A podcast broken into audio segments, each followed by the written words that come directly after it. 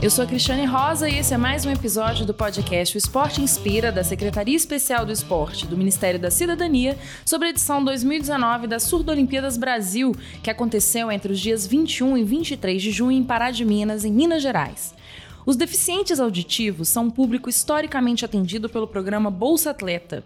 Entre 2010 e 2016, houve 118 bolsas concedidas para surdo-atletas, um investimento de 2,5 milhões de reais em 111 bolsas da categoria internacional e 7 da categoria nacional. Com o reforço de 70 milhões no orçamento do programa, anunciado em abril deste ano, a pasta pretende lançar ainda em 2019 novo edital para modalidades não olímpicas e não paralímpicas, o que contempla atletas surdos. Durante as Surdo-Olimpíadas, o secretário nacional de alto rendimento da Secretaria Especial do Esporte, o medalhista olímpico do vôlei de praia, Manuel Rego, falou com a gente sobre a perspectiva desse fomento para os surdo-atletas. O Ministério da Cidadania, junto com ele está abrangendo a Secretaria de Esporte, já está um projeto para fazer um edital até o final do ano para recuperar o Bolsa Atleta para os esportes não olímpicos e os paralímpicos entre 2010 e 2016 existia essa, esse benefício do, do Bolsa Atleta para esse, é, esses esportes não olímpicos. Mas agora, um novo edital no final do ano, com mais coerência, mais construído para isso.